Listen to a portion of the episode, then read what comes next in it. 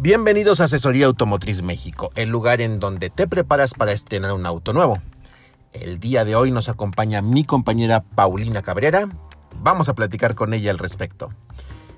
Adelante, Paulina.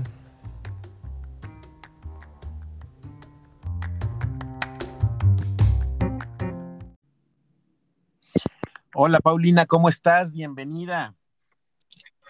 Hola, Dani, buenas tardes. Gracias. ¿Cómo Qué estás? Bueno que nos acompañas. Qué bueno que estás por acá.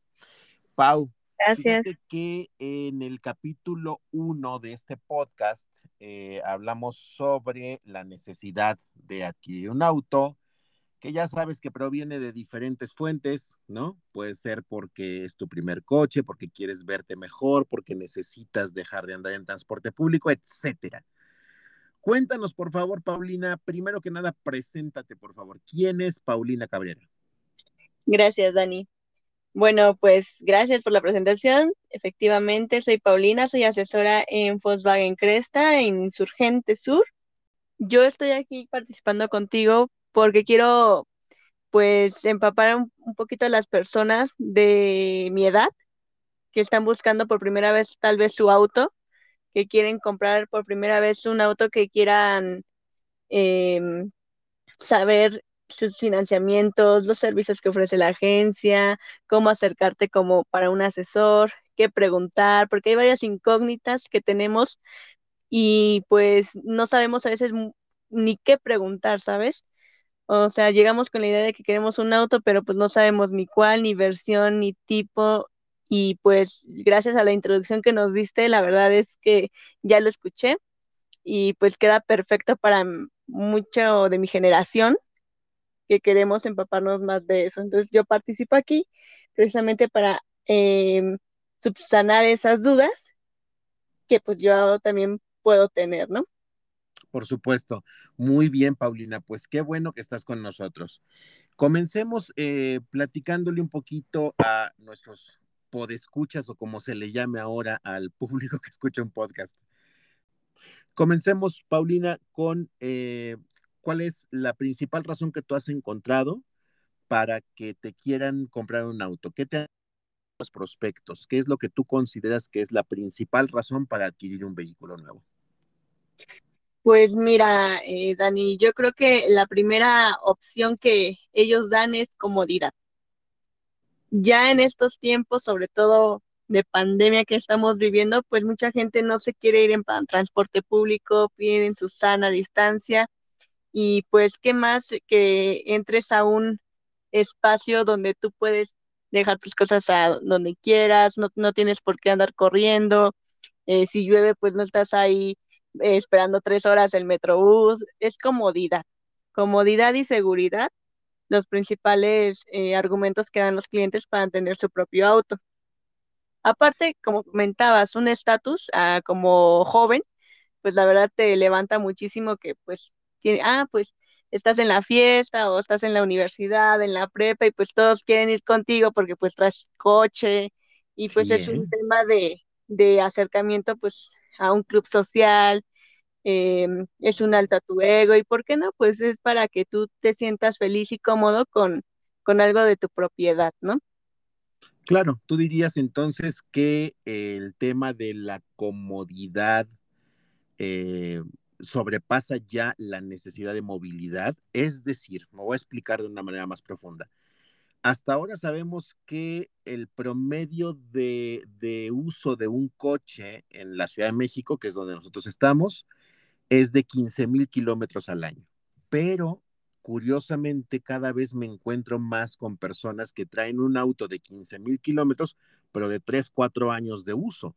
Es decir, la gente ya no está tanto requiriendo un auto porque se desplacen mucho, sino porque eh, se quieren desplazar mejor, con mayor seguridad y como tú muy bien dices, en el último año y medio, con mayor distancia social, ¿verdad?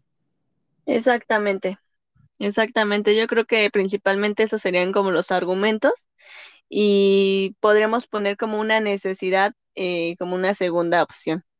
Primero es la comodidad y seguridad que brinda un, tu espacio propio en el vehículo. Ok, y esa necesidad primaria de tener un espacio propio y una independencia y un cierto estatus, se resuelve prácticamente con cualquier coche, porque cualquier coche te da un espacio, una distancia, una autonomía, una independencia y un estatus. ¿Estamos de acuerdo? Eso te lo resuelve cualquier coche. Ya después hablamos de estilo y de niveles y de, y de tamaño y de precios y de segmento. Ya eso es un adicional, pero de entrada estás de acuerdo que cualquier coche te resuelve lo básico. Así es, exactamente. Sí, ya después veremos qué tipo de auto, cuál traes, porque sabes que, Dani, o sea, no generalizo, pero mucho de mi generación era así de, pues no sé ni qué coche traes, o sea, no conozco de autos, no sé, pero trae auto. Trae auto y vámonos con él, porque es más cómodo, es más rápido, es yo no preguntaba qué año es o qué modelo es, o sea, no, para mí era como algo, pues ya muy fuera, ¿no? Primero era, ay, mira, trae auto, pues vámonos con él, ¿no? Hasta más guapo se ve uno.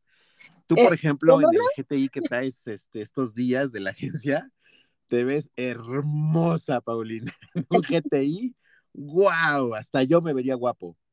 No, pues todos, todos, es un carrazo, carrazo la verdad que sí. Oye, Paulina, entonces, bueno, el, primer punto que era eh, eh, la necesidad de movilidad, la necesidad de estatus, pues ya quedamos que queda resuelto prácticamente con cualquier tipo de vehículo. El segmento que más está creciendo en los últimos años es el de los SUV, los vehículos suburbanos o como, se le llamen ahora, vehículos utilitarios, ¿no? Este, suburbanos. Em, ¿por qué crees tú que, la gente, y no sé si la gente de tu generación coincida en que es un tema más deseable traer una camionetita que un coche, que un sedán, que es un segmento que ha sufrido bastante un descenso en sus ventas? ¿Qué pasa por tu cabeza cuando hablamos de diferentes tipos de vehículos? Pues mira, Dani, si tú me preguntas personalmente, yo sí me voy más por los autos, autos sedán, hatchback, que por la camioneta. En primer tema, por lo económico. Porque tú sabes que estos últimos, eh, ah, este último año pues ha, ha habido una caída económicamente y pues hay incluso quien tenía su camioneta y por más que le encanta la camioneta pues tuvo que bajarse, ¿no? Tuvo que venderla y tuvo que adquirir un auto nuevo. Pero yo personalmente prefiero el auto y no sé si mi segmento, si mi, como mi, mi área de, de jóvenes que somos, pues lo prefieran, porque económicamente pues somos millennials, estamos luchando con el trabajo, con conseguir un buen sueldo, con todo este tema económico que pues de primera instancia a lo mejor pedimos hasta un seminuevo, ¿no? Y ya conforme vamos creciendo, pues ya pasaremos a otro, otro tipo de estatus en cuanto a adquisición de, vehículos. Sí es un hecho que se ha incrementado la venta de, los SUV porque también han decrementado un poquito el costo. Y el costo-beneficio, los autos, pues ya viene, está siendo el mismo, ¿sabes? Entonces ya hay un poquito más de, de conciencia en esos costos, en ese mercado, que pues nos está haciendo la, se está haciendo la facilidad de poderlos adquirir. Pero yo siento que en mi generación todavía hay gran margen, gran mercado que pues no se avienta tanto a comprar una camioneta por la inestabilidad que tenemos. Claro, es decir, eh, eh, tú podrías de alguna manera prever que en el, en el futuro inmediato viene una, una reversión de esta tendencia hacia los SUVs y un regreso hacia vehículos más económicos, como un hatchback, un sedán. Esto tiene mucho sentido, Paulina, porque eh, si bien tienes toda la razón en el segmento de los SUV, tenemos eh, camionetitas de 350, 400 mil pesos, hasta camionetas de un millón, millón y medio. Y eh, no sé, se les ha llamado de muchas maneras a estas camionetas o estos SUVs, incluyendo el término mom SUV, ¿no? El, el, el, tema de que es para mamás porque llevan a los niños atrás, porque tienen un punto de vista más elevado sobre el tráfico y esto y durante muchos años en la concepción era que las camionetitas de este tipo eran para señoras. Hoy en día no tienen nada que ver. Oye, ese tema está súper interesante, Dani. Los estereotipos también. Los estereotipos, correcto. Próximamente esperemos hablar de eso porque tienes toda la razón. Van segmentados y muchas veces damos por hecho que un auto es para cierto, cierto género y no es, pero pues sí, a ver, adelante. Y no, y no, y tienes toda la razón, no tiene nada que ver tú misma estás en un vehículo eh, que, que, tiene una, una concepción muy masculina, ¿no? Este, un, un, GTI es como, como una como una, un segmento muy de señores, muy de hombres, y no hay nada que ver, está perfectamente bien para una mujer. Lo mismo las camionetas, yo ahorita quiero una camioneta, ya quiero cambiar mi coche, y yo quiero una camioneta, y no me veo a mí mismo en esa, en esa, en esa imagen de este, parece señora. No, claro que no. Las cosas han cambiado muchísimo y, hay que romper los estereotipos. Tienes toda la razón y tu generación puede ayudar mucho a hacer esto. Entonces, tú eh, piensas que, eh, retomando un poco el tema, piensas que va a haber un repunte en la venta de hatchback y, y sedán y un, y, decremento en, en la tendencia hacia SUV o no? Yo creo que sí, que ya estamos como un margen de incremento otra vez a las SUV.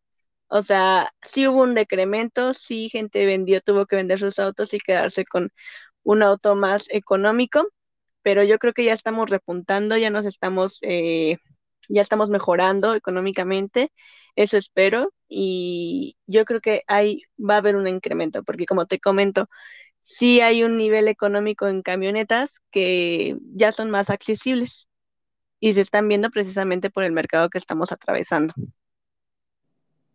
Perfecto.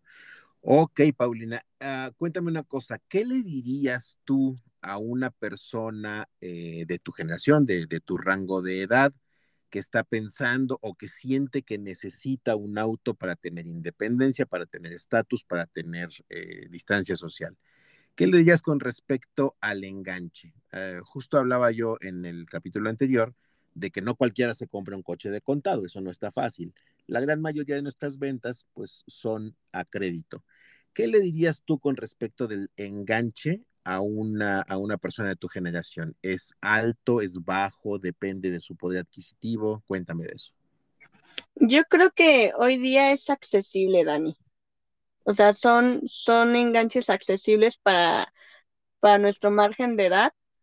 Si eres una persona que ahorra, si eres una persona que tiene, que cuida su historial y no, no tiene temas con pedir un, crédito en su trabajo, eh, si tienes estabilidad económica, porque tampoco dar un enganche es algo fácil, es, es sencillo, ¿no? Hay gente que nos, nos cuesta mucho trabajo ahorrar hasta por años para dar solo el enganche, Dani.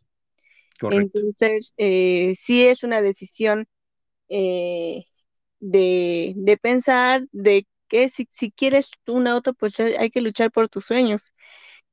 Por lo tanto, yo digo que son alcanzables, no son altos, yo creo que son muy accesibles y si encuentras el financiamiento correcto, pues a darle puedes tener tu, tu propio coche. Entonces yo invitaría a esas personas, a todos estos chicos, chicas que quieran tener su primer auto, a ahorrar y hacer realidad ese sueño. Justo acabas de decir algo muy importante y te tomo la palabra. Hacer realidad ese sueño. Es decir, las metas hay que, hay que trabajar por cumplirlas, hay que trabajar por llegar.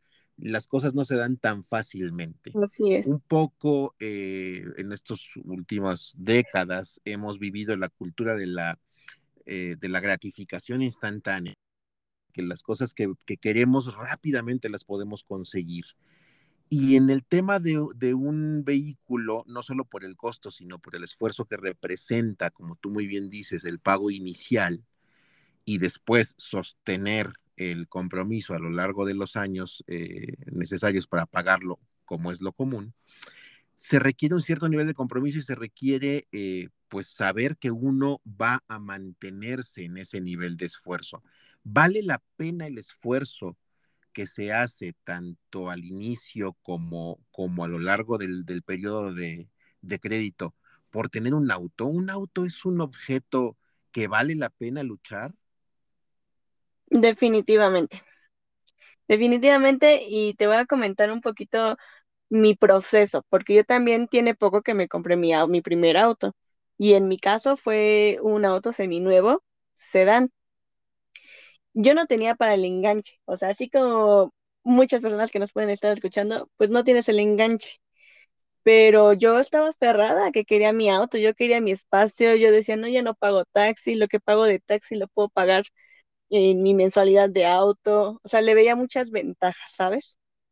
Comodidad, lo que habíamos hablado al principio. Gracias, tengo un buen historial. La empresa me dio un crédito para enganche. Me acerqué con un asesor, así como somos tú y yo. Me dio una buena cotización de mensualidad, que junto con el crédito que pedí como enganche, pues ya tenía yo la mensualidad que yo podía sostener. Y entonces dije, ah, ok, bueno, sí, entre el crédito de mi empresa y el crédito que me está financiando el asesor, pues ya es la mensualidad ideal para mí. Y fue así como yo empecé a, a tramitar mi auto. A mí esa facilidad de financiamiento también es muy importante, Dani. Fuera de que te guste, de que quieras aferrarte a un auto, si no puedes sostener esa responsabilidad, no te avientes. Claro, porque da miedo, ¿no? Da miedo. Eh, yo ahí sí te puedo decir, eso es algo que he visto en mi carrera, da miedo aventarse a, un compromiso, da, da un cierto nivel de, miedo el decir, sí voy, sí firmo, sí tomo el riesgo, sí eh, voy a, esforzarme por, por comprar mi coche. Pero como muy bien dices, pues eh, vale la pena siempre y cuando el plan que te propongan esté dentro de tu, de tu alcance, dentro de tus posibilidades reales. Eh, claro, haciendo un esfuerzo, haciendo ahorros, recortes por otros lados, a lo mejor porque vale la pena tener esa independencia, tener, tener esa propiedad. ahí es donde entra eh, la función de nosotros como asesores. Eh, por eso yo decía en el capítulo, si eres un, un asesor profesional, escucha a tu cliente, pon atención cuáles son sus necesidades, cuáles son sus deseos y cuáles son sus posibilidades para que le hagas una eh, propuesta económica que le quede a la medida, que no le estés estés prometiendo que después las cosas van a estar muy sencillas, que, que sepa cuál es realmente el nivel de dificultad en el que se está aventando y que le pongas un nivel de dificultad que esté a su alcance para evitarle un dolor de cabeza más adelante. Entre las cosas que podemos apoyar a nuestros clientes para evitarle dolores de cabeza futuros, están, por ejemplo, el prepago de sus servicios de mantenimiento. Ya sabemos que todos los autos tienen una póliza de garantía que cubre eh, el, auto de, diferentes maneras. En algunas marcas es de punta a punta el auto, en otras marcas tiene algunos límites al respecto. Pero para mantener esa garantía se deben de cumplir con los servicios de mantenimiento, ¿verdad? Y entonces, ¿qué pasa cuando no este tipo de gastos y el cliente le decimos, tú llévate tu coche con tu mensualidad y tu enganche, ya con eso la libraste. Y dentro de seis meses, diez mil kilómetros o el tiempo que nos pida, que nos marque la marca eh, del vehículo, pues resulta que tienes que hacer tu servicio de mantenimiento preventivo y pagar por él. Y si el cliente no lo tiene en mente o no lo tiene prepagado dentro de su plan de crédito, puede que, puede que algo tan sencillo como un servicio de mantenimiento le haga perder beneficios como son la garantía, ¿verdad, Paulina? Exacto, yo creo que ahí tocan mucho un tema importante, Dani, hablar con la verdad, siempre, siempre es fundamental porque no quiero tampoco generalizar, pero pues chavitos como nosotros, pues te preguntamos algo y te vamos a creer lo que nos digas. Lo que tú nos digas es lo que nosotros vamos a hacer y como cualquier otra persona, ¿no? Cuando vas a comprar algo, preguntas y lo que te respondan, con eso te quedas y si no tienes bien eh, medido, bien eh, asesorado, todos estos tipos de gastos que pueden salir posteriormente, pues al final vas a terminar enojado, vas a terminar eh, ya con el sueño como pues ya, ah, bueno, ya tengo mi auto, sí, pero ahora hay que pagar esto y esto, o sea, no lo contemplas desde el principio.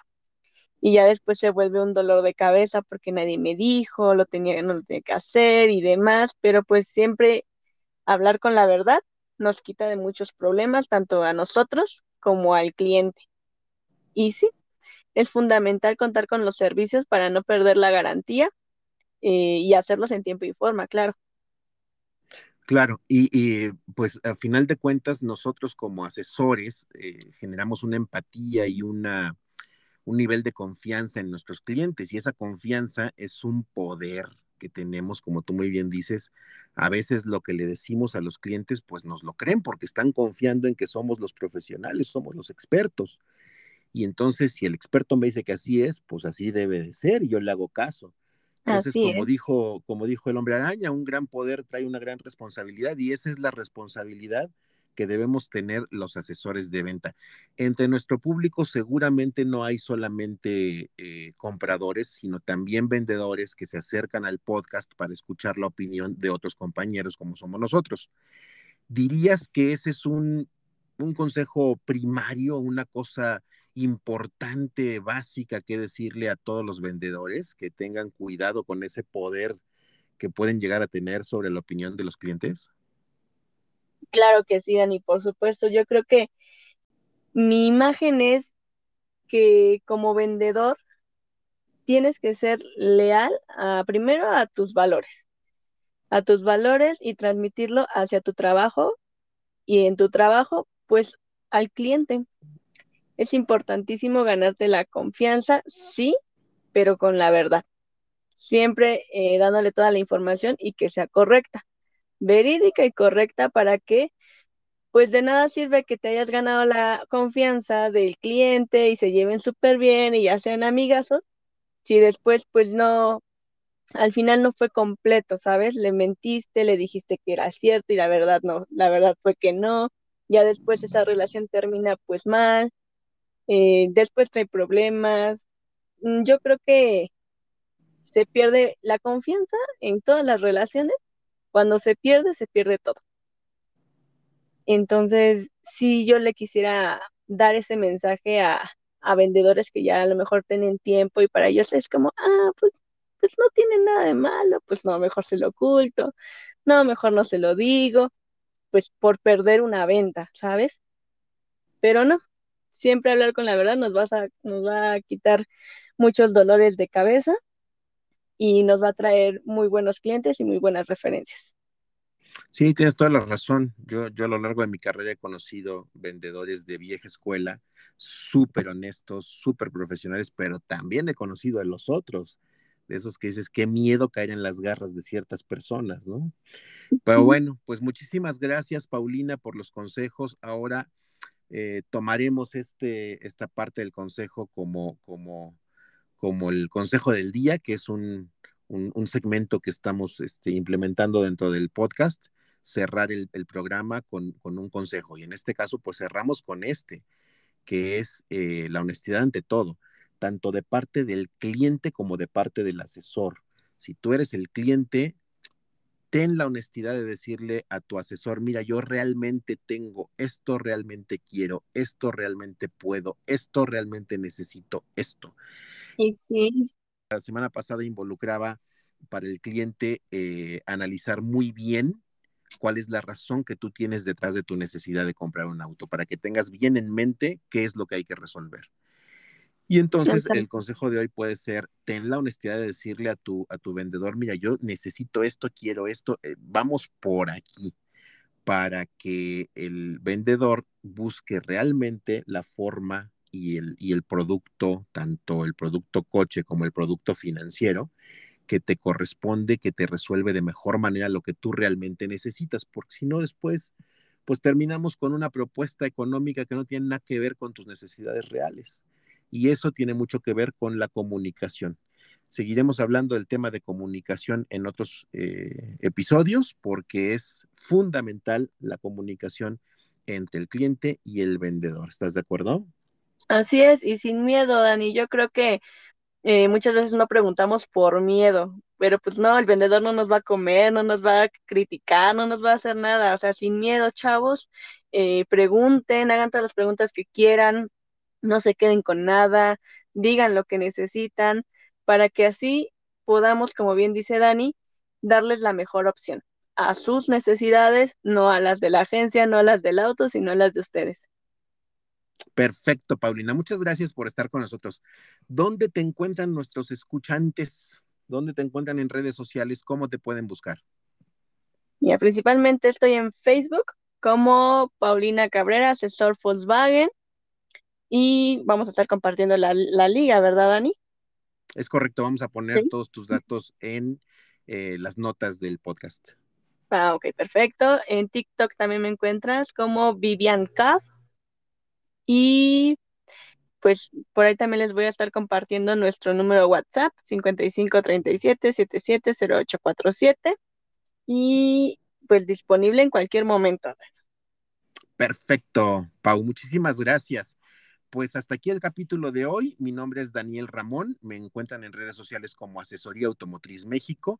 Podemos hacer una cita eh, del 55 30 17 62 27. Gracias por escucharnos. Hasta luego. Bye.